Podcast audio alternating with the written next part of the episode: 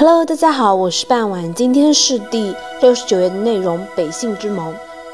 公元前六八一年至公元前六七一年，齐桓公霸业出城。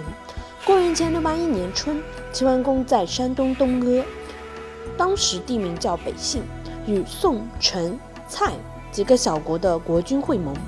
齐桓公成为盟主，此前也不是没有盟会的，但都是由周天子主持，以诸侯。而且是未造反的诸侯身份主持盟会，担当盟主。齐桓公是第一个。春秋五霸辉煌篇章由此翻开，这就是北信之盟，开启齐桓公称霸的时代。遂国因没参加这次会盟，导致了当年的齐灭遂之战。可见当时齐桓公在诸侯之间的地位。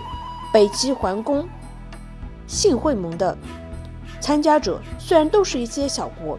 但他掀起了齐桓公称霸这个时代的序幕，对其称霸有一定意义。好了，今天内容非常的短，就到这里结束了，我们下一页再见。